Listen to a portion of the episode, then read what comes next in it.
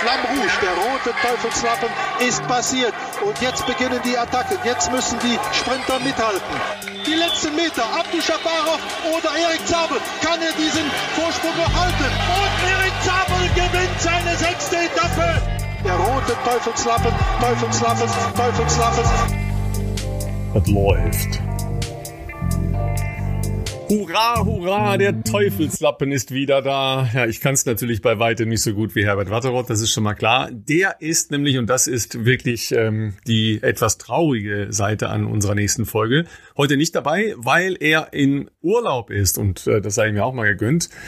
Aber ich glaube, er ist nicht in ein Corona-Krisengebiet gefahren und äh, genießt ein paar Tage im Süden der Republik. Dafür haben wir den Mann, der schon mehr italienische Alpenpässe in diesem Jahr bezwungen hat, als Herbert Watteroth und ich zusammen. Da Herbert Watteroth und ich zusammen exakt null Alpenpässe in diesem Jahr äh, hinter uns haben, hat Dr. Volker Kreckel, äh, der letzte Weise des Radsports aus äh, Köln-Mitte, auf jeden Fall alle Vorteile in dieser Hinsicht in der Hand. Und äh, Sebastian hat sein Panini-Album für den Giro in der Hand aber es ist die Ausgabe vom letzten Jahr. Das ist schon mal enttäuschend, Sebastian. Das ist schon mal enttäuschend. Oder gibt es die nicht wegen Corona? Das Problem ist ganz einfach, es gab wieder äh, Beschaffungsschwierigkeiten. Aber ich habe das von letztem Jahr mitgebracht und just äh, vorne lacht mich als erstes Bildchen zum Einkleben Simon Yates an. Ich weiß nicht, ob das ein Omen ist. Ich möchte es eigentlich Beschaffungskriminalität. nicht. Beschaffungskriminalität äh, soll ja auch deutlich zurückgegangen sein. Ich bin aber tatsächlich nicht sicher, ob es dieses Jahr ähm, ein solventes äh, Panini-Album gibt vom Giro, weil ja alles anders geworden ist, logischerweise. Äh, Startort anders, äh, ein paar Etappen anders etc. Also kann sein, dass das äh, im Schnellverfahren und nur als Papierausgabe oder der ähnlichen in Italien gehandelt wird werden wir drüber hinwegkommen müssen. Wir haben noch eine Menge zu besprechen. Ähm, Volker, äh, wo willst du anfangen? Bei, bei welchem Radsport-Großereignis? Ja, erstmal möchte ich kurz äh, Hallo sagen und äh, frage mich so ein bisschen, ob ihr das später noch bereuen werdet, dass ihr mich hier eingeladen habt. Grundsätzlich äh, erfahrenes Pferd springt nur so hoch, wie es muss. Äh, einen Alpenpass bin ich gefahren, genau, und damit das soll erfüllt. Ähm, ja, aber grundsätzlich, ich erstmal so vielleicht einleitend, ähm, der Seba hat mich gestern gefragt, ob ich teilnehmen will. Ähm, da habe ich erstmal ein bisschen gezögert und dann dachte ich, es ist eigentlich aber meine Kernkompetenz, nämlich an irgendwelchen Meetings teilzunehmen, ohne zu wissen, worum es geht.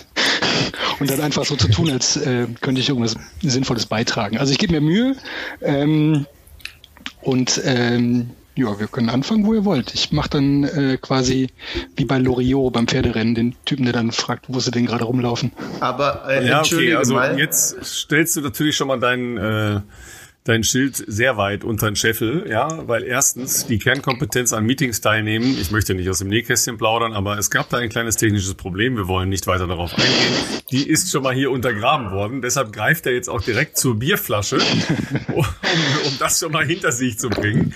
Ähm, fest steht ja mal, dass du schon viel länger ein seriöser Rennradfahrer bist als der Kollege von Freiberg und ich ebenfalls zusammen. Ja, so, das halten wir jetzt mal fest erst. Ja. Jetzt darfst du, jetzt darfst du anfangen mit der, mit der Weltmeisterschaft. An welcher Stelle wärst du abgehängt worden? Äh, ich glaube bei, bei Kilometer eins oder zwei wahrscheinlich schon. ähm, und tatsächlich habe ich so eine Stunde vor Schluss eingeschaltet und fand das ein, ein sehr, sehr äh, schönes, spannendes Rennen. Hat mir sehr viel Spaß gemacht. Ja, das war tatsächlich ein großartiges Rennen. Ähm, Sebastian, dir hat es natürlich schon auch deshalb gefallen, weil der italienische Regisseur, also quasi dein äh, Bruder im Job, wirklich einen sensationellen Job gemacht hat, wie ich fand, weil das waren ja ein paar Sachen für die Ewigkeit, die er da gemacht hat mit seinem Hubschrauber. Ähm, aber der hat das insgesamt, fand ich, ganz gut gemacht. Das ist ja manchmal vielleicht nicht ganz der Standard beim Giro wie bei der Tour de France, aber das hatte wirklich was da in Imola. Ja. Absolut, die, die Reihe macht das normal, sage ich mal, nicht ganz so schick wie die Franzosen. Das ist einfach so. Ähm, die Bilder waren großartig und weil du das ansprichst mit ähm, Bruder im Geiste und Regie. Ich hatte ja tatsächlich äh, auch zu arbeiten an dem Tag, was für mich mich untröstlich gemacht hat. Ich hatte das äh, wunderschöne Spiel zwischen Hoffenheim und Bayern München. Äh, das lassen wir jetzt mal außen vor, aber es war auch sehr schön. Und normal lasse ich mir dann, äh, so viel darf ich erzählen, wenn ich dann so eine Regie mache, auf einen so einen Monitor vor meiner Monitorwand auch das jeweils laufende Radrennen irgendwo hinlegen, um das verfolgen zu können nebenbei. Ähm, bei der WM war das aber ja leider nicht auf Eurosport 1 zu sehen, sodass äh, das auf dem Übergang nicht zu empfangen war. Und ich habe dann in der Halbzeitpause äh, direkt meinen Eurosport Player eingeschaltet und da hatte ich das Glück, dass genau zu dem Zeitpunkt der Halbzeit nämlich ähm, die Attacke von Alaphilippe samt Zieleinfahrt stattfand. Das war genau in dem Fenster der Halbzeitpause. Ich konnte also Alaphilippe feiern, nicht nur wegen der großartigen Bilder, sondern auch, weil ich ja bekanntermaßen ein großer Fan bin und habe mich dann genüsslich der zweiten Halbzeit gewidmet, wo das Ergebnis auch, sagen wir mal, halbwegs in meinem Sinne war. Ja, ich hatte ja den Vorteil, dass ich ein etwas früheres Fußballspiel hatte und ähm, hatte den Eurosport-Player äh, dann dabei. Ähm, und da waren ja wirklich erstaunlicherweise alle Protagonisten der Tour auch schwer zugange. Aber dann hat man ja doch irgendwann gesehen, okay, äh, vielleicht ist es doch ganz, ganz gut, dass Pogacar das Ding dann nicht auch noch gewinnt. Ja, als der dann wegfuhr, und da so eine Lücke gerissen hat, da habe ich dann schon erst gedacht, boah, wenn das jetzt losgeht, dass der Kollege hier einfach mal wegfährt allen und dann, ich glaube, es waren noch sowas, etwas über 20 Kilometer oder sowas, dann, dann da nach Hause fährt. Ähm, Volker, du musst dir das ja wahrscheinlich auch als Radfahrer immer anhören. Ihr seid ja sowieso alle gedopt und ihr nehmt ja wahrscheinlich auch. Äh, hattest du auch so ein ganz, ganz leicht beklemmendes Gefühl, als der da losgefahren ist? Also grundsätzlich, ich werde sowas nicht gefragt, einfach aufgrund meiner Leistung äh, bin ich da außen vor. Genau, aber äh, also ich hatte tatsächlich äh, schon, äh, oder ich meine, bei dem weiß man ja nie äh, nach, nach den Erfahrungen der, der letzten Tour jetzt, aber ich hatte schon äh, gedacht, dass das, ähm, dass der damit nicht ins Ziel kommt und er da nur äh, Druck macht, damit hinten äh, sein Kollege Roglic, ähm, ähm, dass das für den da gut aussieht. Auf der anderen Seite ist ja äh, diese Fahrerei auf einem Rennkurs dann immer so ein bisschen so-so, weil da geht immer so, finde ich, ein bisschen das, das wahre äh, Radsport-Feeling verloren, äh, obwohl es ja davor ein paar sehr, sehr schöne, also landschaftlich sehr schöne Strecken gab. Aber diese Passagen auf dem Rennkurs selber, das, äh, das gefällt mir nicht. Das hat, hat sowas Steriles. Es ist auch einfach ein anderer Sport. Ja, das, äh, da gehören Autos hin und keine, keine Rennräder. Ja, das war, ich fand es beim Zeitfahren schon, schon komisch, weil das ja auch äh, seltsam winkelig dann da über den Kurs gelegt war. Ähm, Dumoulin, der sich da ja in dieser komischen Einfahrt fast äh, in den Zaun äh, gefetzt hätte. Also für mich gehört das da nicht hin, aber sie haben es ja übernommen aus Not, weil die UCI ja plötzlich keinen Veranstalter mehr hatte. Für, für die Nummer haben sie es gut hingekriegt. Aber Ralf, ich muss dir eins sagen, auch wenn das vielleicht nicht hingehört, jeder, der schon mal auf dem Nürburgring die Nordschleife mit dem Fahrrad gefahren ist, ähm, wird bestätigen, dass das ein unfassbares Vergnügen ist, auf diesem wunderbaren Asphalt diese Auf- und Abfahrten da zu fahren. Und ich kann das jedem nur empfehlen, dieses 24-Stunden-Rennen. Oder man kann, glaube ich, auch, ich weiß nicht, zu Corona-Zeiten wahrscheinlich nicht, aber zu normalen Zeiten gibt es einmal im Monat so einen Donnerstag, glaube ich, oder Freitag, wo man sich einbuchen kann und dort äh, seine Runden drehen, was ziemlich cool ist, wie ich finde. Gut, da kann man jetzt natürlich andersrum diskutieren, ob die Nordschleife tatsächlich für Autorennsport geeignet ist. ja, ich glaube, da müssen wir jetzt äh, nicht, Gott hab ihn selig, Niki Lauda nochmal bemühen, aber das ist ja eher die Frage, weil wenn du da am Wochenende hingehst, wenn da keine Räder erlaubt sind, sondern die Familienväter mit äh, drei oder vier Kindern im Auto versuchen, eine schnelle Runde zu drehen, da habe ich dann eher ein paar Fragen. Und zwar ein paar sehr ernsthafte Fragen, ja. äh, ich weiß ja nicht, Volker, bist du äh, 24 Stunden äh, da schon mal mitgefahren? Auf keinen Fall. Nee, ich habe einmal dieses äh, Jedermann-Ding mitgemacht, das waren, glaube ich, drei Runden, ah, ja. also 75 Kilometer. Und ich fand, also ich kann dem Sebastian da nicht beipflichten, weil ich fand das eine ziemlich ernüchternde Erfahrung, weil es eigentlich immer nur äh, gefühlt bergauf ging und dann äh, mal kurz wieder bergab und dann musste ich schon wieder also ähm, den Berg hoch. Das kam mir jetzt nicht so entgegen. Ja, das habe ich schon von vielen gehört, dass sie das ganz, ganz schlimm unterschätzt haben, dass es da permanent rauf und runter geht und äh, auch zackig äh, rauf geht. Ja, das, äh, ich war die letzten Tage in Ostwestfalen-Lippe unterwegs, da geht es übrigens auch zackig bergauf. Da stand plötzlich 20 und sowas mit Prozent dahinter. Und es war nicht der Schnaps. Ja, wir, wir, schweifen jetzt ab, aber Herr Laumann äh, hat ja auch gesagt, ein bisschen vorsichtig sein mit dem Schnaps in diesen Tagen. aber ich glaube, wir müssen nochmal den Weltmeister würdigen. Also nicht ja, nur, weil ich äh, ihn so verehre, sondern also erstens, wie der diese Attacke da geritten hat, auf dem großen Blatt, da haben sich ja dann die Fachleute dann gefragt, wie macht er das und sensationelle Move und so weiter. Aber einfach als Typen. Also ich finde, äh, Mark Cavendish hat das halt sehr schön gesagt danach. Der ja selber, sagen wir mal, nicht ganz unerfolgreich war, der hat halt gesagt, äh, was für ein Champion und was für ein toller Typ und so verdient und ein unglaublicher Fahrer, um unseren schönen Sport in diesem wunderschönen Trikot ein Jahr lang ähm, zu repräsentieren. Und das ist, das finde ich schon ziemlich cool.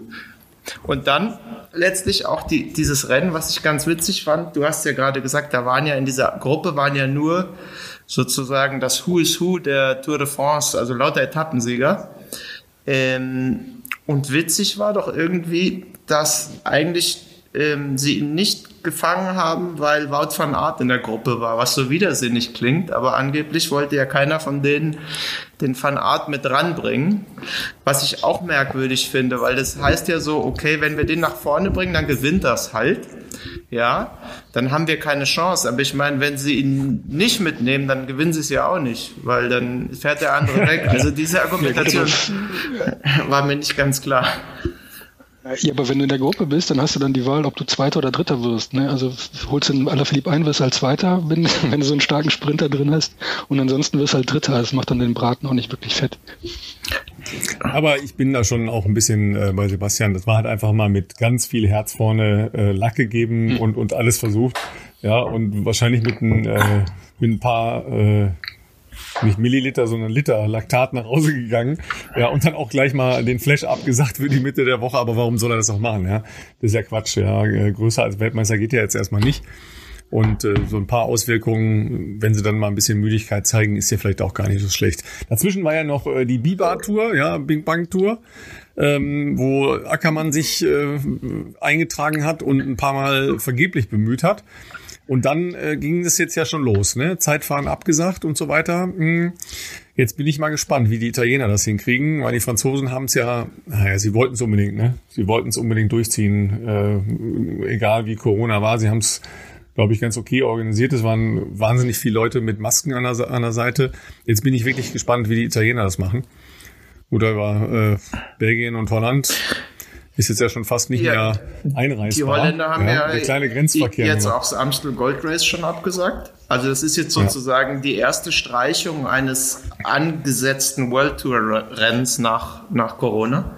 Und ich glaube, also wir haben ja bei der Tour haben wir mal so gesagt, ha, vielleicht wird es abgesagt, aber das war ja halt, eigentlich haben wir nicht ganz wirklich damit gerechnet, aber jetzt mittlerweile sind diese Fallzahlen ja überall so gestiegen, dass beim Giro äh, ja, keine Ahnung. Ich hoffe mal, dass sie durchkommen. Naja, und den gut Flash Ballon haben sie hinbekommen, äh, auch ein bisschen verändert, aber das hatte natürlich auch schon was, ne? Das letzte Stück da äh, als Ausscheidungsfahren der der Top-Leute, die bei der Tour ja auch äh, auf dem entsprechenden Terrain da gezeigt haben, was sie können, äh, das äh, war natürlich auch schon nicht so schlecht. Und dann kommt der Hirschi und gewinnt da gleich so ein Ding. Das ist schon auch krass, ne? Aber gut, äh, sind ja wieder so Figuren, die, die ein bisschen wieder Salz reinbringen in die ganze Geschichte. Ne? Neue Gesichter, nicht so schlecht. Es gibt Leute, die haben äh, 2020 dann doch ein gutes Jahr. Ja, da, absolut, ja, das stimmt. Also der gehört ja auf jeden Fall dazu. Cosnefroy hatte ich jetzt in der Klasse auch nicht auf dem Schirm, muss, muss ich ehrlich sagen. Also der ist jetzt in, in der Kategorie bei der Tour ein paar Tage da im äh, gepunkteten Trikot für mich das erste Mal so aufgetaucht. Und dann da jetzt nochmal Zweiter zu werden, ist so schlecht jetzt auch nicht, wenn du siehst, äh, wer da alles hinter ihm war. Ja. Ich glaube, ich frage mich, ob das damit zu tun hat, dass die ganzen Profis dieses Jahr so wenig Rennkilometer in den Beinen haben, dass dann die, die drei Wochen die Tour gefahren haben, halt auch dementsprechend stark sind im Vergleich zu den anderen, die halt nicht so eine Grand Tour in den Beinen haben. Ja, ich habe auch das Gefühl, dass diejenigen, die jetzt nicht jeden Tag ähm, Anschlag fahren mussten, weil sie entsprechende Aufgaben in ihren äh, Teams hatten oder dergleichen, und dazu gehören ja auf jeden Fall ähm, Grosnefroy und äh, Hirschi auch, die haben sich irgendwie in Form gebracht durch die, Tor, durch die Tour, ja, also nochmal noch mal verschärft, dass du halt auch ganz harte Einheiten logischerweise hattest, aber dann eben auch wieder zwei, drei Tage, wo die rausnehmen konnten, weil sie keine großen Aufgaben in ihren Teams hatten und dann äh, mitrollen konnten. Also das, das ist ja im Prinzip äh, das, was man so unter Polarized Training versteht. Ne? Also ganz hart und dann wieder so mitrollen. Und offensichtlich äh, hat das ja einen, einen Formaufbau, ja, weil klar, wenn ich jetzt ähm, schon drei, vier, fünf Monate Rennen gefahren bin, ist das natürlich eine ganz andere Geschichte, als wenn ich jetzt anderthalb Monate gefahren bin. Das ist auch klar, ne? Ja, ist die ganze Saison ist ja durcheinander gewürfelt, wenn du dir das anschaust. Also es hat ja sich keiner eigentlich so auf seine Rennen vorbereitet wie sonst. Und jetzt sind teilweise Rennen ja auch Vorbereitung. Und du siehst es ja zum Beispiel an, an G, Geraint Thomas. G, G stands for Giro übrigens, aber dazu kommen wir gleich. Ja, da, da muss, da muss Dr. Kreckel gleich wieder zum Bier greifen. Ähm, der ja ursprünglich vielleicht gern die Tour gefahren wäre und offensichtlich einfach zu dem Zeitpunkt halt noch nicht so fit war. Und jetzt scheint er ja super fit zu sein. Und so sind natürlich die Klassiker, die normal im Frühjahr stattfinden, ähm, sind jetzt quasi unter ganz anderen Vorzeichen als sonst und die ganze Saison ist ja durcheinander gewürfelt. Insofern, ähm, also insofern mal schauen, was jetzt passiert. Das ist doch irgendwie total spannend, das ist doch herrlich. Aber wir haben einen sehr würdigen Weltmeister bekommen. Nochmal. Nee, ich finde das wirklich. Nee, überleg ja, mal, weißt du, es gibt Leute. Um, um unsere kleine, um unsere kleine. ja. Nee, es gibt Leute, die, die tragen halt Regenbogenstreifen und welche, die tragen das einfach voll zurecht. Wenn du dir jetzt sagen würdest, aus dem ganzen Peloton such dir einen aus, der das ausfüllt. Persönlichkeit, äh, Aussehen, äh, Erfolge, ja, Typ einfach. Das ist doch einfach sozusagen der beste Botschafter. Früher war Sagan, war das, war es auch komplett zurecht. So, und ähm, ich will jetzt dem Mats Petersen nicht zu nahe treten. Der hat auch gar nicht so viele Chancen gehabt, das zu tragen, das Trikot. Aber das war so, der hat das auch verdient, weil er es gewonnen hat. Das war, äh, aber das war so eher ein blasserer Vertreter. Und jetzt hast du einen, wo du sagst, hey, da kommt der Weltmeister. Das hat einfach eine Strahlkraft, wenn der das ist, finde ich. Ja, das ist schon auch imposant, wenn er mit seinen 1,62 Meter um die Ecke kommt, da hast du recht. Aber äh, ich habe den, den, das Rennen bei Eurosport gesehen, auch mit dem englischen Kommentar wegen äh, fehlender Werbung und ähm, oder damit ich keine Werbung gucken muss. Und der, der äh, Moderator oder Kommentator auf Eurosport, der, der äh, englische, der war auch voll des Lobes und hat das, weiß nicht, mehrfach betont, dass das doch äh, so ein würdiger Vertreter für das Regenbogentrikot sei. Ja. Also. Ja gut, dann haben wir jetzt äh, ein, ein Jahr lang einen charismatischen Träger des äh, Regenbogen-Trikots. Hoffen wir mal, dass er dann im nächsten Jahr auch äh, die Streifen richtig anbringt, dass er nicht auch 2000 Schweizer Franklis bezahlen muss, äh, falls es zu breit auseinander oder was auch immer für ein Quatsch ist. Das war ja überhaupt die, die Strafe, die Sinnlosstrafe Ich glaube, die zahlen das aus der Mannschaftskasse, das geht schon. Ja, ja, wahrscheinlich ist das so, aber trotzdem, äh, warum bitte? Warum? Ja, also, sorry.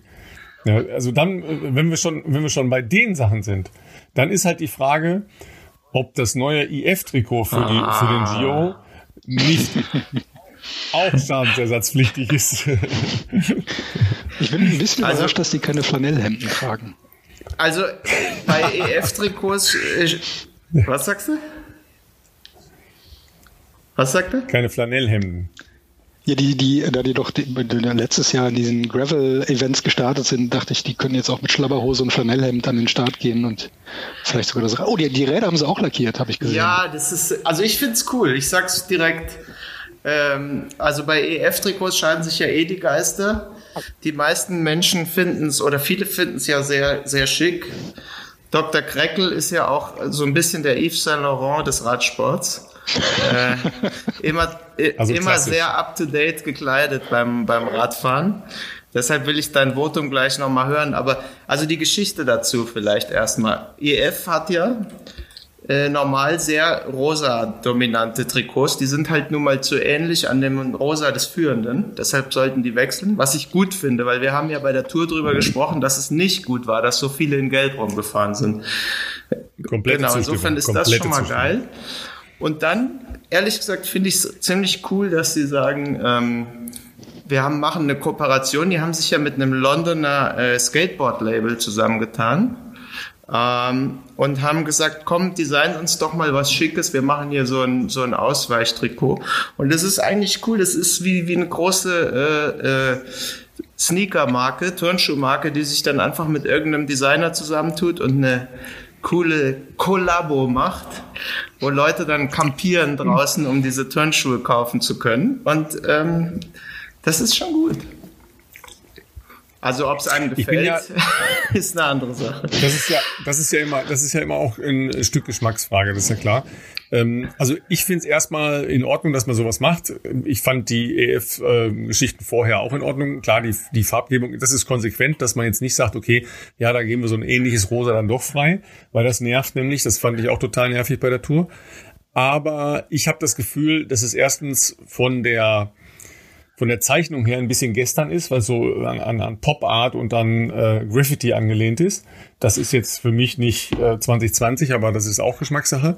Ich habe nur die Befürchtung, man wird davon während des Rennens praktisch nichts sehen, weil das halt ja schon ein relativ detailreiches Trikot ist. Und das ist etwas, was mich wirklich wundert, dass ähm, nicht mehr daran gedacht wird, wie das tatsächlich im Fernsehen transportiert wird. Weil ich habe ja im Fernsehen seltenst diese Detailgeschichten, die ich erkennen kann.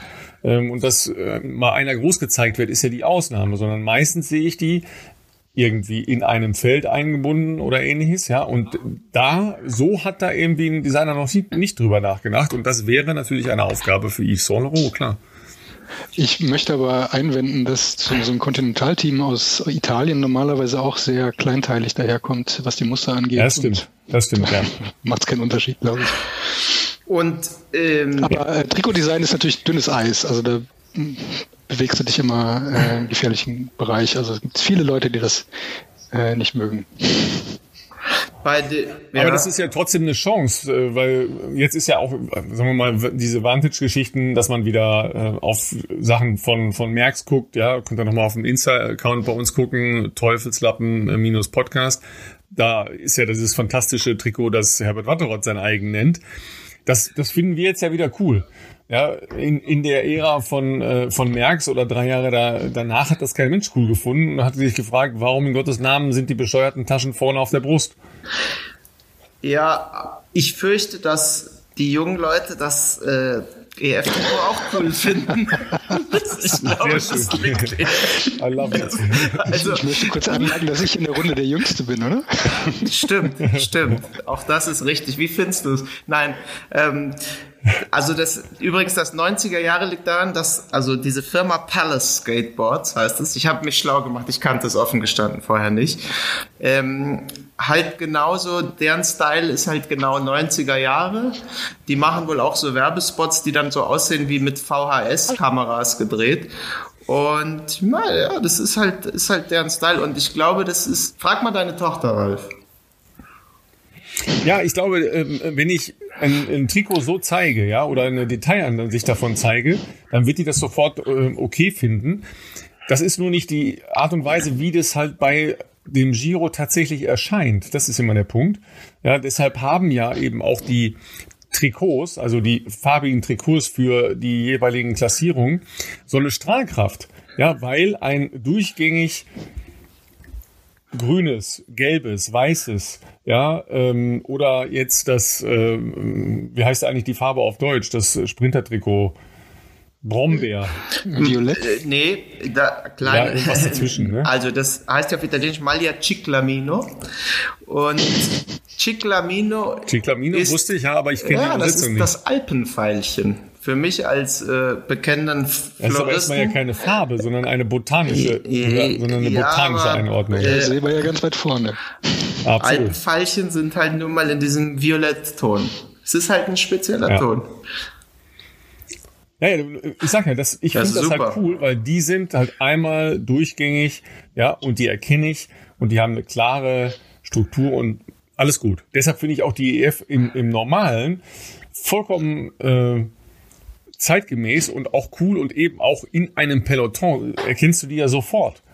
Ja, das ist jetzt nun eine Farbfrage, ja. Also sie brauchen ein Auswärtstrikot praktisch, aber sonst geht's. Gut. Ich, ich glaube, bevor wir den Podcast jetzt in Lifestyle und Mode einsortieren müssen, ähm, da sind ja, da sind ja Radfahrer völlig von entfernt. Stimmt. Ja, stimmt. ähm, Malia Ciclamino, mein Tipp ist Arnaud Demar. Ich sag's jetzt einfach mal so, um mal wieder zum Radsport zurückzukommen und mal ein bisschen auf den Giro vorher zu schauen. Ja, was hat denn der die ganze Zeit gemacht eigentlich, Demar? Also französische Meisterschaften, klar, aber was hat er sonst gemacht? Äh, Demar hat eigentlich fast jeden Sprint gewonnen, an dem er teilgenommen hat. ähm. Also an keinem in den letzten sechs Wochen. Ja, den hatten sie ja, sie haben ja bei der Tour ein paar rein, rein rassige Sprinter rausgelassen, weil das ja so bergig ja, war. Ja, klar. Ähm, und der fährt jetzt da und ähm, das ist aber ja auch nur eine Randgeschichte. Die Frage ist auch, ob Sagan wird ja da drauf fahren, denke ich mal. Das ist das erste Mal, dass er im Giro richtig mitfährt. Und es sind ja noch ein paar andere attraktive Sprinter dabei. Also Ewan fährt, glaube ich, auch nochmal den Giro. Also was heißt nochmal, aber auch zur Tour. Viviani fährt auch noch beides. Ähm, Gaviria ist dabei, der hat das Ciclamino schon mal gewonnen vor ein paar Jahren. Ähm, aber Demar hat eigentlich dieses Jahr gezeigt, dass er wohl aktuell der, ähm, der stärkste Sprinter ist. Ja gut, da ist natürlich auch wieder die Frage, kommen die an oder kommen die nicht an? Aber das ist ähm, sicher auch eine Frage der eher der zweiten oder dritten Woche, das ist ja klar. Äh, bevor wir da beim Giro voll einsteigen, lass uns doch nochmal einmal äh, Lüttich, äh, Bastogne Lüttich, soll ja regnen am Wochenende, ne? ist auch sehr schön. Äh, ich bin erstmal gespannt, wie viele Menschen da sind und wie das dann tatsächlich abgeht, ja, weil das ist für mich schon auch eine heikle Kiste. Äh, normalerweise würde man ja sagen, fährt man hin. Ähm, aus Nordrhein-Westfalen heißt es jetzt, könnte man, wenn man nicht länger als 24 Stunden dort ist, hinfahren, ohne Quarantäne wieder zurückfahren. Aber ohne Gewehr natürlich. Ähm, aber jetzt kommt halt da mittendrin eben nicht nur der Flash, sondern auch noch Lüttich Personia Lüttich. Das ist natürlich schon auch so schräg jetzt ja in dieser Saison, dass äh, praktisch jeden Tag jetzt irgendeine große Radsportveranstaltung ist. Und dann muss man sich ja schon entscheiden, ja, was mache ich ja? Habe ich jetzt in Fokus gelegt, auf was denn jetzt eigentlich genau? Und wer bleibt denn eigentlich über für Lüttich Personia Lüttich? Ich habe es gar nicht mehr auf dem Schirm. Oh, da sind sehr namhafte Leute dabei übrigens. Aber man, also Kwiatkowski unter anderem. Ja, ich sag's, ich sag's mal ganz. Favorit. Ich, ich mach mal einfach. Letztes Jahr ähm, Sieger Vogelsang, zweiter Formulo, dritter Schachmann. Vogelsang ist beim Giro, Formulo kuriert sich Schlüsselbein, also gewinnt Schachmann. Schön wär's. schön, schön wär's, wo, wobei ich natürlich sagen muss, bei der WM, klar, habe ich natürlich schon auch ein bisschen für, für ihn äh, gefiebert, ja. Aber wenn es dann so richtig ähm, hart und bitter wurde, da an diesen letzten Anstiegen, hat man schon gesehen, dass er nicht mehr die ganz äh, brillante Frische hatte von vor der Tour oder auch in Teilen bei der Tour. Deshalb bin ich mal sehr gespannt. Ja, und jetzt mal äh, auch noch Spaß beiseite. Also tatsächlich fährt ein Weltmeister mit, der Weltmeister, Alaphilippe. Hirschi, der oft ist ja Flash Wallon-Sieger sozusagen auch schon so ein bisschen richtungsweisend für Lüttich, Bastogne, Lüttich. Und Kwiatkowski, Pogacar und Roglic sind, Roglic sind, glaube ich, auch auf der Liste. Also das ist schon ein ziemlich geiles Rennen, glaube ich. Ja klar, am, äh, am, Ende wird natürlich dann auch darüber entscheiden, wer keinen Defekt hat oder wenig Defekt hat oder was auch immer. Ähm, wobei äh, Pogacar hatte ich jetzt dann beim Flash schon ein bisschen das Gefühl, dass jetzt auch mal Ofen aus ist, ne? Ja, ich meine, wenn du in so jungem Alter die Tour de France gewinnst, dann ist ja erstaunlich, dass der überhaupt noch diese Rennen fährt. Das dass ist, der nicht das ist jetzt die Frage. Nur, Warum macht er das? Wahrscheinlich sind wegen Corona halt die Diskos geschlossen, wo er jetzt sonst jeden Abend feiern würde und, und Weiber abschleppen. Ähm, der hat auch eine Freundin. Ach so, genau. Also Himbeerschale trinken, Entschuldigung. Genau. Ähm, Ist, ist einer der wenigen, die noch nicht in Monte Carlo leben, ne? Von den ganz Großen. Bin ich mir jetzt gerade nicht sicher. Ich glaube, ich glaube schon. Bisher hat er nicht genug verdient. Das wird sich jetzt ändern, glaube ich. Ich glaube, dass er nicht in Monte Carlo lebt, aber ich bin auch nicht 100 pro. Äh, ich meine, dass er tatsächlich in Slowenien lebt, noch mit seiner Freundin. Aber gute Recherche, ne? Der Herbert Watterott hätte das gewusst. Das mal wissen. Oh, bestimmt. Wahrscheinlich, wahrscheinlich, wahrscheinlich. Ja, weil er wieder bei, bei irgendeinem alten Fahrensmann in der Nähe wohnt oder dessen äh, Vater schon den Bruder kannte, der jetzt Manager ist. Also, Im Zweifel, ja. Da sind wir halt nicht tief genug. Da sind wir nicht tief genug. Da müssen wir mal ganz demütig bleiben. Ne? Da sind So wir ganz das. blank heute hier. Ja, absolut. Gut. Ähm, Palermo oder Budapest, Hauptsache Süditalien. Der Giro ähm, wollte eigentlich in Ungarn anfangen. Jetzt geht's in Sizilien ein paar Tage äh, rund mit einem schnuckeligen Zeitfahren über 15 Kilometer. Die legen es natürlich ein bisschen anders an, aber ja auch spannend, weil damit ja schon gleich sagen wir mal, zumindest in Richtung eines möglichen Gesamtklassements äh, Karten verteilt werden. Da bin ich sehr gespannt, ob da die, äh, die Jungs, die wir jetzt alle so auf dem Zettel haben wollen, schon richtig hinlegen. Gut, 15 Kilometer ist natürlich jetzt noch nicht das Monsterzeitfahren, aber es ist trotzdem ein spannender Ansatz von den Organisatoren, dass sie sagen, so, wir wollen jetzt hier nicht rumspielen, sondern wir wollen gleich die Jungs, um die es geht, da vorne hinbringen. Was ich ganz spannend finde, ist, dass das Zeitfahren direkt bergab geht. Also die, die fahren kurz einen Hügel hoch, also du weißt nicht, einen Kilometer oder so, und dann geht's sechs, sieben Kilometer bergab und am Anfang sogar mit äh, sieben, acht, neun Prozent, weiß ich nicht. Ähm, kommt zum Glück keine Kurve, das sah ziemlich gerade aus auf der Karte, bis dann irgendwann so eine 90-Grad-Kurve kommt, aber ich bin wirklich gespannt, wie die da äh, sich auf dem Rad halten. Ja, ist eine Windfrage, ne? Also, das ist ja, also das ist sowieso ja die nächste Frage. Sizilien ist jetzt vielleicht, ich habe jetzt die aktuelle Wettervorhersage fürs Wochenende in Sizilien nicht, aber ist ja wettertechnisch weniger problematisch als das, was dann noch kommt im Oktober. Ja, das ist, äh, das ist ja schwer vorstellbar, dass da äh, kein Dauerregen irgendwo oder kein Schneefall ist. Ja gut, das hatten wir im Sommer auch schon mal. Aber ähm, das ist ja schon eine andere Herausforderung als bei der normalen Austragung der Giro d'Italia. Aber äh, diese Nummern da in Sizilien, äh, Sebastian, G gleich vorne und zieht dann äh, Start-Ziel durch oder was? Ich habe mich gerade nur gefragt, ob du neben der Wettervorhersage auch die Vulkanvorhersage dir angeschaut Auch hast. das Nicht, spielen. also die dritte Etappe geht ja auf den Ätna. Ähm, Das wäre natürlich, würde die Bilder von der WM noch toppen, wenn also neben diesem Absolut. Heli dann da noch so ein bisschen Lava rausspringen würde. Nee, Spaß beiseite. Also ähm, ich glaube natürlich, dass Ghana, äh, den wir noch gar nicht erwähnt haben, als neuen Zartfahrwaldmeister am, nach der ersten Etappe in Rosa fahren wird, was die Italiener natürlich freut.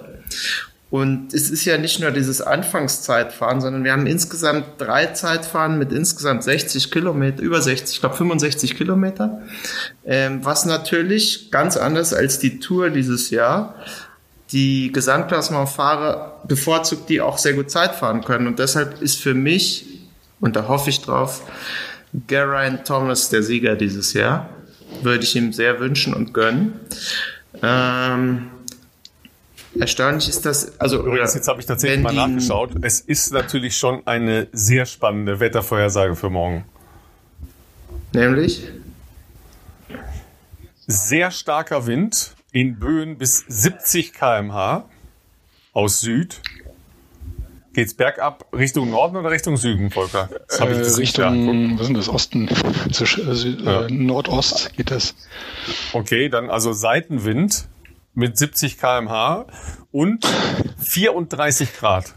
Gut, das spielt jetzt morgen nicht so eine Rolle, aber äh, 34 Grad. Also das ist natürlich schon auch mal eine schöne Ansage. Ne?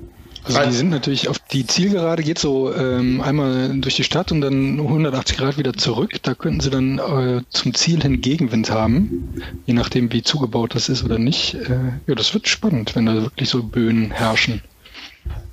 Ja, vor allem können das natürlich sehr unterschiedliche Bedingungen dann tatsächlich sein, wenn du über ein paar Stunden da die Leute rauslässt, ja, dann erwische drei, vier Böen und dann war's das halt im Prinzip, ja, weil bei 70 kmh äh, das ist ja nicht so, dass du sagst, ja, okay, da hast du ein bisschen Watt gekostet, sondern das ist äh, dann gleich mal ein Unterschied von 10, 20, 30, 40 Sekunden. Ne? Und das ist natürlich, äh, also die Scheibe am Hinterrad ist ein schönes Segel, aber wenn du vorne das äh, hochprofilige äh, Laufrad hast, dann verschlackert es vielleicht bei den, wie du so schön gesagt hast, 62 Kilo äh, das auch mal. Und da sind vielleicht Steuerkünstler gefragt.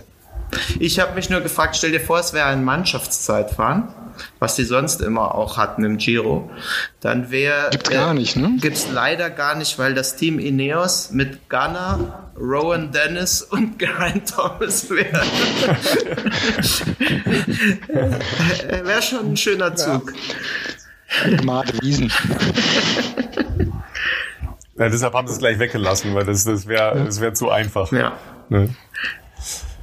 Aber ähm, Sebastian, du sagst ja sowieso immer, im Prinzip ist der Giro das schönere Rennen, weil er eine größere Abwechslungsspanne hat. Jetzt nicht nur von äh, Sizilien bis Hochalpen, sondern, sagen wir mal, die Mischung ist ja ein bisschen anders als bei der Tour de France. Ja, du hast es mit den Zeitfahr-Etappen schon angesprochen.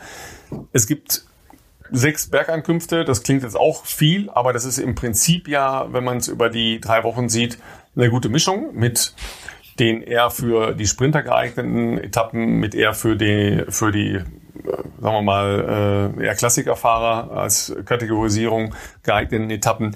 Das ist im Prinzip eine sehr schön gestaltete Runde für den Giro. Ja, auch wenn jetzt Budapest nicht dabei ist, aber das ist ja sowieso ja aus äh, logischerweise Corona-Gründen nicht dabei.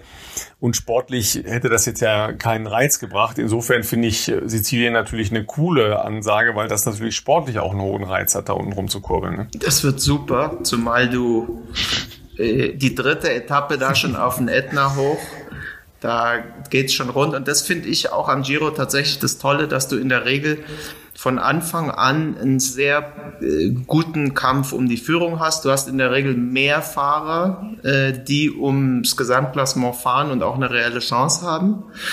Ähm, es ist super verteilt. Ähm, die, die Anstiege sind sehr variabel, die sind sehr fordernd. Äh, du hast in der letzten Woche, hast du, glaube ich, nur Etappen mit über 200 Kilometern. Und die kürzeste Etappe hat, glaube ich, 198 Kilometer, dafür aber 5000 Höhenmeter. Äh, also das, äh, das wird einfach ein super Rennen. Du hast die Sprinter, ähm, du hast das Gesamtklassement. Das wird, ich, ich glaube, das wird sensationell, wenn sie es nicht abbrechen müssen. Wie immer. ja. Aber gut, das haben die Franzosen ja, wie gesagt, auch gut hingekriegt. Im Prinzip sagt man dann so einfach, ja, einfach Blaupause. Ich erinnere mich nämlich, als ich auch gedacht habe, okay, das wird in Italien nie funktionieren, als das Rauchverbot in Gaststätten etabliert wurde in Europa. Ja, da haben wir Klugscheißer in Deutschland uns ja wieder wahnsinnig schwer getan. Dann halt äh, die äh, Ü18-Geschichten und Rauchclubs und Bars und so weiter. Und in dem Winter, da war es, glaube ich, erst seit drei oder vier Wochen Regel in Italien. War ich in Italien und habe auch gedacht, okay, jetzt werden ja hier trotzdem alle quarzen, weil das stört hier alles null. Mit welcher Disziplin das da befolgt wurde, war sensationell. Ja, und ich habe das Gefühl, dass die auch viel weniger über Masken diskutieren. Und ich bin jetzt sehr gespannt, wie das da bei den ersten Tagen sein wird, weil in Sizilien wird es ja sicher schon auch dann der Lackmustest sein, ob das äh, funktioniert oder nicht funktioniert. Aber ganz spannende Geschichte. Und danach kommt dann ja äh, der landschaftlich, jedenfalls für mich, schönste Teil, den ich im Prinzip auch erst durch äh, den Giro kennengelernt habe, nämlich Mittelitalien ja, was ja landschaftlich überragend ist. Ja, mal davon abgesehen, dass man da natürlich auch äh, grandiosen äh, Wein finden kann, aber das erzählen die äh, Jungs am Mikrofon ja dann schon immer, äh, wo es was geben sollte. Ich bin dann nachher immer so durcheinander, dass ich schon gar nicht mehr weiß, was ich einkaufen soll. aber ähm, das ist ja im, im Prinzip auch etwas, was man gar nicht so auf dem Schirm hat, weil man so Klischees hat von äh, Italien. Und dann kommt eben ein, Giro daher und öffnet wieder so neue Landschaften. Ne? Das hat schon äh, auch eine große kulturelle ähm, Komponente, das Ganze. Ne? Und ihr wisst ja auch, dass der Giro die einzige Grand Tour ist, wo schon mal eine Frau gefahren ist. Zappalot. Schweigen. Schweigen. Pass auf, ich. Äh, du verwechselst Volker, das, glaube ich, das, da, da, war irgendwie eine Frau auf dem Papststuhl oder so, habe ich mal ein Buch gesehen. Nee, nee, nee, nee, pass auf. Äh, ich, ich suche das kurz raus und du musst, äh, du musst uns noch kurz erklären, was dein geilster äh, Part der, des Giro ist. Und ich versuche das kurz mit ja, der Frau aus. Das ist relativ schnell erklärt, weil ich so viele. Die fahren ja an der Adriaküste entlang, größtenteils. Ähm, wo ich mich so gut wie gar nicht auskenne, weil ich nur die äh, Westküste äh, quasi gut kenne. Und dann ähm, sind wir auch schon in den, in, in, den Alpen, mehr oder weniger. Ähm, und selbst da habe ich natürlich dieses Jahr endlich mal den Stelvio gefahren, aber auch äh, anders als die Tour, den dies, äh, die, der, der Giro, den dieses Jahr angeht, nämlich die fahren von der anderen Seite hoch. Wieder mal. Wollte ich gerade sagen, die fahren mal so, mal so, ne? Ähm, ich weiß gar nicht, ob die so schon von den, den, den, den von Prato aus hochgefahren sind. Das wüsste Herbert jetzt bestimmt. Also wüsste der bestimmt, genau, aber ich glaube, der Seba hat das auch mal gegoogelt und erfolglos. Und ähm, Gustav Tüni habt ihr gegrüßt, also den habt ihr zumindest gefunden. Der Seba, der ich, bin da, ich, ich, ich habe auf das Segment geguckt und bin vorbeigefahren. ja, man muss ja Prioritäten setzen, ne? Genau. So, ihr Lieben, jetzt, jetzt erzähle ich euch die Geschichte der einzigen Frau, die jemals eine äh, Grand Tour gefahren ist. Nämlich Alfonsina Strada heißt die junge Dame, ähm, ist 1891 in Castelfranco Emilia äh, geboren und war eine der Kinder in einer ähm, neunköpfigen Familie und hatte irgendwann die Leidenschaft fürs Radfahren entdeckt und ist dann tatsächlich ähm, als Mädchen in kleineren Amateurrennen mitgefahren. Naja, und dann äh, Karriere gemacht, äh, Aufsehen erregt und so weiter, ist äh, dann eben auch bei Männerrennen mitgefahren und hat dann den Antrag gestellt, dass sie fahren wollte. Der Antrag ist abgelehnt worden. Noch nie hatte eine Frau einen, äh, eine Grand Tour bestritten und auch der Giro wollte das nicht. Das war 1924. Dann hat sie sich aber, sagen wir mal, relativ unauffällig ähm, unter äh, die Startenden gemischt und ihren Namen leicht verändert. Das haben sie dann relativ schnell rausgefunden, aber das hat dann schon so eine äh, Welle an Aufmerksamkeit und auch an Sympathie, auch an Ablehnung erzeugt, dass sie es nicht äh, wollten oder den Skandal nicht noch größer machen wollten und sie aus dem Rennen nehmen wollten. Damals war ja genauso wie bei der äh, Tour de France das noch ein bisschen anders mit dem mit den Etappen, denn da war man ja weitestgehend auf sich allein gestellt, jetzt ohne große äh, Geschichten und ist halt mehrfach zu spät gekommen. Ja, also auch die hatten ein Zeitlimit und die ist halt mehrfach zu spät gekommen, weil sie dann halt irgendwelche ähm, schlimmen Etappen hatten, wo ein Defekt nach dem nächsten und so weiter. Jedenfalls ist die Dame dann mit mehreren Stunden Rückstand aber ins Ziel gekommen. Sie hatte die Startnummer 72 und ich muss jetzt nochmal eben nachgucken, sie hatte, glaube ich, irgendwas ähm, 20 Stunden schneller war sie als der letzte und 28 Stunden langsamer als der Sieger. Ja, also irgendwo so dazwischen hat sie sich bewegt. Ja, und hat dafür, dass sie angekommen ist, 50.000 Lire bekommen. Ja, also merken wir uns, Alfons Umgerechnet ist das wie viel Geld in heutiger Ja, das ist heute, das ist heute, in heutiger Zeit wäre das sehr, sehr viel Geld. Also damals war das auch sehr viel Geld. Äh, da gab es ja nur einen sehr kleinen Kreis an Profi-Radsportlern überhaupt. Ja, ähm, bemerkenswert ist übrigens auch noch, sie war nicht nur eine ähm, ausgewiesene Radsportlerin, sondern in äh, ihrem äh, zunehmenden Alter eine großartige Motorradfahrerin. Und sie ist beim, beim Aufbocken ihres Motorrades äh, gestorben, weil sie dabei einen Herzinfarkt gekriegt hat und war da 68 Jahre alt. Also, also ganz, ganz, gewesen, eine ganz, ganz spannende Geschichte. Alfonsina Strada gibt's ähm, mehrere Dokus, äh, italienische allerdings, äh, drüber. Ja, die einzige Frau, die jemals eine Grand Tour gefahren ist. Also ganz, Ganz spannende Geschichte. 1924. Werden wir dies ja nicht erleben. Ne?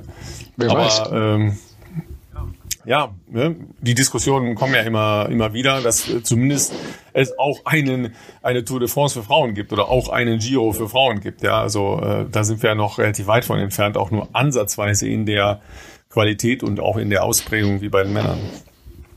Aber der Giro Rosa ist doch äh, einer, der, der, einer der größten Rundfahrten für, für, für, den, äh, für die weiblichen Profis, oder? Absolut, ja, aber ist natürlich trotzdem jetzt nicht noch nicht vergleichbar mit dem, was bei einer Grand Tour abgeht. Ja, das, äh, das muss man natürlich auch sehen.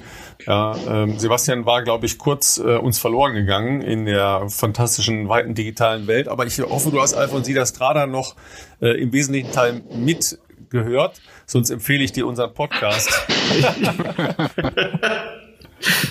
Also ich, ich war ausgestiegen, wo du über die schönen äh, Weine gesprochen hast. Da bin ich kurz in meinen Weinkeller hier gegangen, der genau unter mir gerade ist. Nein. Ähm, Alfonsina Strada habe ich kurz mitbekommen. Habt ihr auch darüber gesprochen, dass Strada Straße auf äh, Deutsch heißt, also für Italienisch? Sissi. Ja. Sissi. Ne? Äh, Name ist ist eigentlich ein O-Saft. Ja. Ne? Und äh, ihr Spitzname übrigens, ja, Il Diavolo in Gonella. Oh. Ja? Also ne, die Teufelin in Strümpfen. Stützstrümpfen. Lohnt sich, ich sag's euch. Äh, Schaut euch mal die, die Doku an, die ist fantastisch. Das sind so großartige Bilder alleine von, äh, von der Zeit damals, 1924, wie da Radsport überhaupt stattgefunden hat. Da gibt's bewegte Bilder von, von äh, dem Jahr der Tour. Also das ist äh, einfach fantastisch. Aber ich habe auch eine Anekdote hier in, in Vertretung von Herbert Watteroth. Also der kann natürlich noch mehr erzählen, aber ich habe tatsächlich was rausgesucht und rausgefunden, dass es 1912, also weit vor dem Geburtsjahr von Herbert Watteroth, ähm, ein Giro d'Italia gab ohne äh, Sieger. Weil? Und zwar äh, wurde in dem Jahr der Giro nicht als Einzelwettbewerb ausgetragen, sondern es gab nur eine Mannschaftswertung. Warum auch immer, ich weiß es nicht den Grund. Äh, das hat dann meine Quelle nicht verraten. Ähm, aber wurden tatsächlich nur die äh, Mannschaften gewertet und nicht äh, Einzelfahrer. Da schau her. Und hat. Nicht schlecht. Da hat Sky dann gewonnen, wahrscheinlich, oder? Genau. aber die hießen damals noch Rai. Okay, ihr werdet Sehr albern. schön. Ja. Apropos Gut, Teams. dann lass uns ähm, noch mal, ja, dann noch lass uns mal- doch noch mal auf Teams, auf Teams gucken und dann müssen wir äh, bitte noch mal auf äh, die ein oder andere Alpenankunft schauen, äh, weil da wird's ja dann wirklich spannend in diesem Jahr. Ne? Ja, habt ihr denn schon über, äh, über Jumbo Fisma gesprochen? Nein, wir haben, äh, ich habe nur kurz die Geschichte von schön. Strada erzählt. Da will ich kurz äh, einen ansprechen. Äh, Toni Martin, den ja unser Freund äh, Florian Kurz interviewt hat diese Woche. Ähm, und Toni Martin hat ja bei Florian Kurz gesagt, dass er deshalb den Giro jetzt fährt, nachdem er auch schon die Tour gefahren ist, weil er hätte eigentlich die, die Vuelta gefahren, aber weil seine Frau zu dem Zeitpunkt die, das zweite Kind erwartet, fährt er jetzt einfach mal schnell noch den Giro. Und dann hat der, der Flo ihn gefragt, ja, ähm, er hat ja sehr viel Erfolge gehabt und wie sich das jetzt da anfühlt für ihn, ähm, da die Drecksarbeit machen zu müssen. Und dann hat er so gesagt, ach, er fühlt sich ganz wohl in seinem äh, Rentner-Dasein. Was als Beschreibung eigentlich ziemlich schön fand, wenn man ihn gesehen hat, wie er jeden Tag bei der Tour äh, die halbe Etappe vorne weggefahren ist. Mh, Finde ich das doch schon eher eine Altersteilzeit als ein Rentner-Dasein. Wo wir Ja, da schon dabei Seite- sind, äh, Ja. möchte ich kurz hinweisen, dass Adam Hansen für Lotto Sudal wieder mitfährt. Und ich glaube, das ist dessen, ich weiß nicht, 8, 29. Tour müsste es, Grand Tour, äh, die er äh, in seiner Profikarriere bestreitet, Wow. müsste das sein. Also der hat, äh, glaube ich, der, dessen Vertrag wurde jetzt auch gekündigt, wenn ich das richtig gelesen habe. Das heißt, wenn er die Vuelta, Vuelta nicht noch fährt, dann könnte es auch seine letzte sein, je nachdem. Ähm, aber der ist un- unbestrittener Rekordhalter, glaube ich, mit äh, Grand Tour Teilnahmen. Und ich glaube, der hält auch den Rekord, dass er 20 Grand Tours in Folge gefahren ist, glaube ich. Da gibt es übrigens auch so ein, so ein, schönes Bild, wie er äh, bei der Tour de France äh, Alpe d'Huez hochfährt und äh, so ein Bier von so einem holländischen Fan äh, in die Hand gedrückt bekommt und genüsslich beim Anstieg äh, sich einverleibt. Also auf jeden Fall sind das natürlich zwei Typen, ähm, wobei ich jetzt auch den Eindruck hatte, dass Tony Martin in so eine andere Rolle reingerutscht ist. Ne? Also nicht nur, dass er ja sein Team, also Jumbo Visma da äh, permanent in Position gefahren hat, sondern der hatte ja, erinnert euch an diese eine Szene da, als es so äh, seifig und regnerisch in Nizza war, wie der ja auch das ganze Peloton da im, im Griff hatte im Prinzip, ja. Und ja auch in der Position respektiert wurde, weil er eben nicht irgendein äh, Rennradfahrer ähm, ist und irgendeiner ist, sondern natürlich auf der einen Seite ähm, mit den entsprechenden Meriten, aber eben auch hoch respektiert ist. Weil, man, da können sich auch andere vorne hinstellen und ein bisschen mit Namen wählen, da würde jetzt noch keiner drauf hören. Aber das ist schon auch so eine, so eine andere Funktion, die er sich natürlich über Jahre verdient hat und auch in der Art und Weise, wie er da mit unglaublichen Wattzahlen stundenlang dieses Peloton da durch äh, Frankreich geführt hat, das war natürlich schon echt auch Wahnsinn, ja. Absolut.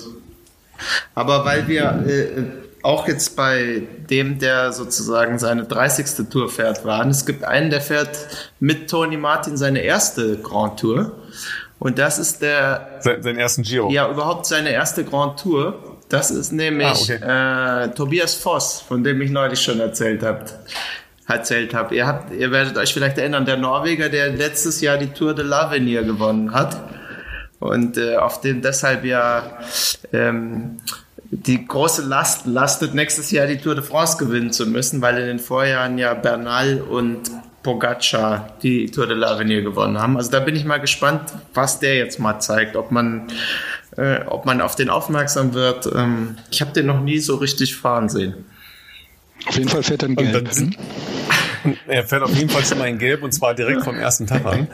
Ähm, und dann ist natürlich auch mein, mein eigentlicher Favorit für die Tour de France, der jetzt ja auch endlich wieder dabei ist, nämlich Steven Kreuzweig dabei.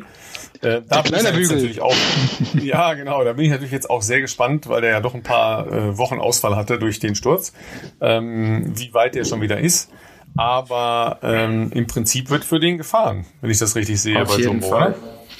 Auf jeden Fall. Ich glaube, der hat auch äh, gute Aussichten auf dem Podium. Ähm, Kreuzweig zählt zu den Favoriten. Vogelsang zählt sicherlich zu den Top-Favoriten. Die haben eine äh, sehr starke Mannschaft auch. Ähm, Lopez fährt ja mit. Ne? Und die haben diesen Vlasov, ich weiß nicht, ob der euch schon mal aufgefallen ist, das ist der russische Meister, der hat jetzt im, nach, den, nach der Corona-Pause hat der ziemlich für Furore gesorgt und auf den bin ich auch echt mal gespannt. Da, Hatte der nicht äh, einen kurzen Moment beim WM-Rennen? Kommt mir so vor, dass er da kurz mal angetestet hat. Nicht in der letzten Stunde, wenn ich das richtig gesehen habe. Aber das äh, kann, davor, hab, es kann davor gewesen sein, ja. Ich habe mir tatsächlich die Quoten angeschaut und äh, Vlasov ist, äh, hat, äh, äh, dem werden mehr Siegchancen für die Gesamtwertung zugerechnet als beispielsweise Lopez. Ja. Sag mal die Quoten. Ja, also mein Top-Favorit ist ja Thomas. Was, was sagen die Quoten? Genau, Thomas ist, ist äh, klarer Favorit, wahrscheinlich auch wegen, der, wegen der Zeitfahren, gefolgt von Simon Yates, ähm, falls er nicht wieder in der letzten Woche durch seinen Bruder ersetzt wird. Und dann kommt schon Fuglsang und Kreuzweig vor Nibali, Vincenzo, der Hai von Messina. Ja, wobei, ähm, also G ist ja dann logischerweise der Oma-Tipp, da, das, das kann ich nicht machen, das geht schon aus aus verschiedenen Gründen nicht. Ähm, ich bin ja auf Nibali gespannt. Ja. Ich habe die ganze Zeit das Gefühl, dass der sich auch irgendwie so in Form gebracht hat. Ja, weil das, der war immer irgendwie so dabei, aber äh, du hast noch nichts groß von dem gesehen. Und klar, die Italiener erwarten ja, dass dass einer von denen da irgendwie mitmacht und äh, die haben, ja, Formulo weiß ich jetzt nicht, der wird natürlich schon auf die eine oder andere Etappe fahren. Ne? Formulo muss erstmal ah. sein, äh, sein Schlüsselbein auskurieren, glaube ich. Der fährt da gar Ach, nicht ja, mit. Richtig, nee, nee. Ja, genau, genau, Aber genau. Nibali ist, äh, ist also ich, wenn es nicht Thomas wird, wünsche ich mir Nibali. Weil das wäre schon cool, ja. Das ist einfach die, die italienische Passion. Und der hat auch keine schlechte Mannschaft. Ich meine, da ist äh, Ciccone mit dabei, der hat letztes Jahr die Bergwertung gewonnen, der auch ein Mann fürs Gesamtklassement wird. Also, ähm, Und der ist auch fit, Nibali. Also der hat alles da drauf gesetzt. Und der ist auch kein schlechter Zeitfahrer, das darf man auch nicht vergessen. Das ist nämlich der Punkt. Der, der verliert halt ein bisschen, aber nicht, nicht dramatisch. Und dann wird es schon darauf ankommen, wie das dann tatsächlich in den Alpen weitergeht. Ja, weil das ist ja der Punkt, wenn du jetzt von den Bergetappen, die in den Alpen sind, wenn da drei nicht stattfinden können, dann ist natürlich das Rennen kaputt. Ja, weil dann, dann gewinnen andere Leute oder dann, dann wird es halt eine vollkommen andere Rundfahrt. Ähm, wir hatten ja letztes Jahr schon die Ausfälle da oben, weil es dann äh, wetterungstechnisch einfach nicht äh, geklappt hat. Und jetzt sind wir dann Mitte Oktober, ja, weil wir, das geht jetzt los, also Anfang Oktober und dann drei Wochen. Und Mitte, da bist du fast Ende Oktober. Da ist das Ski und Rodel gut normalerweise auf dem Stelvio, oder?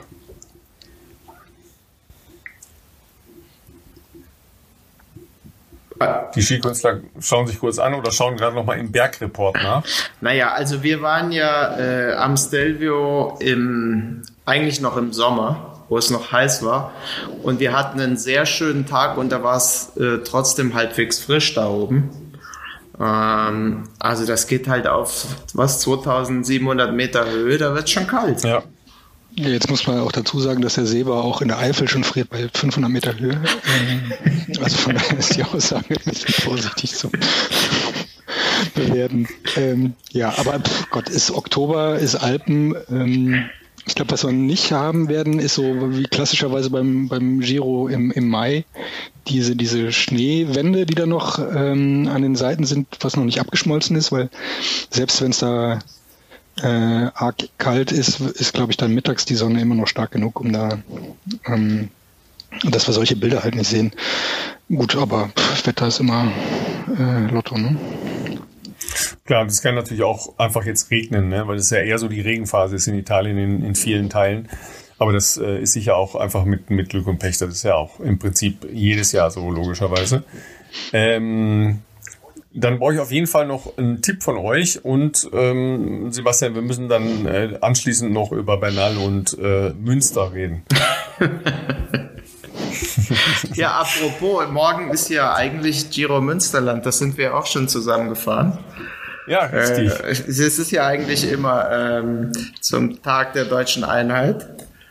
Aber werden wir dieses Jahr auch nicht fahren. Aber Bernal hat anscheinend keiner Bescheid gesagt, dass der nicht stattfindet, weil der war die Woche in Münster.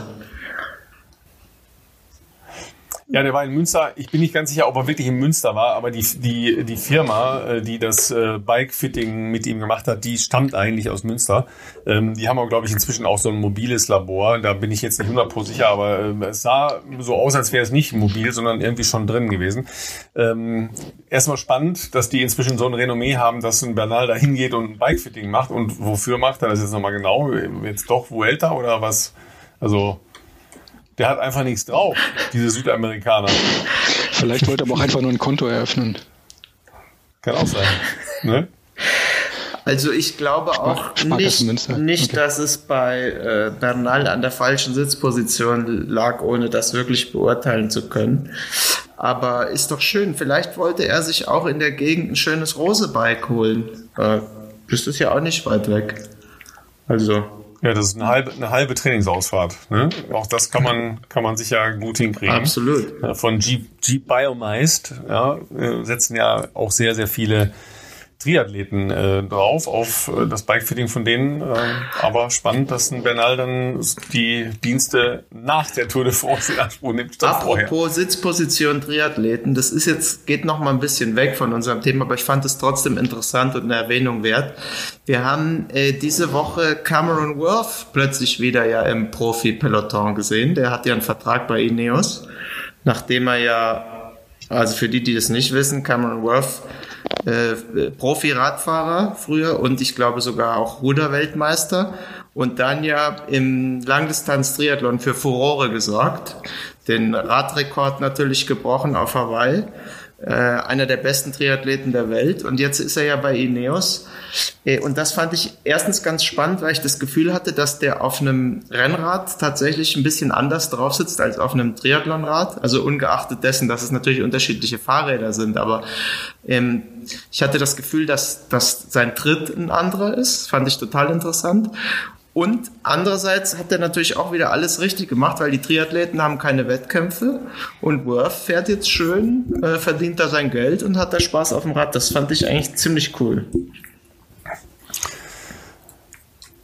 Ja gut, ihr Lieben, dann äh, sind wir jetzt äh, fast eine Stunde beieinander. Mein Akku ist gerade niedrig, deshalb ähm, müssen wir an dieser Stelle ein schnelles Ende finden. Äh, ich sage, Kreuzweig gewinnt. Ähm, wir schauen uns das erste Wochenende an, äh, das Leben in Sizilien im Allgemeinen und äh, der Giro im Besonderen und melden uns Anfang der Woche wieder. Vielen Dank, Herr Doktor für vor allen Dingen, vor allen Dingen äh, das Mannschaftsergebnis hatte ich nicht auf dem Schirm. Ja, sehr spannend. Es haben doch ein paar Dinge rauskramen können, die man so nicht auf dem Schirm hatte. Ne? Lohnt sich immer. Genau, Rechnung kommt nach Gebührentabelle dann per Post. Wir Sie. sind Kassenpatienten. Ja, super. Pflichtversichert. Ne? Halleluja. Mein Tipp ist übrigens Jack Hake. Ich glaube, äh, Simon Yates kackt ab und dann hat äh, Jack Hake äh, große Fahrt. Einfach nur, um ah, Jack Tipp zu machen. Hake, Jack Hake ist cool. Ja. Sehr schön. Ich bleib bei G vor Giro. G vor Giro. Sichere Bis neulich bei Insta unter Teufelskerlappen-Podcast findet ihr äh, alles weitere und äh, ansonsten überall da, wo es Podcast gibt. Bis denne. War mir eine Ehre. Ciao, ciao.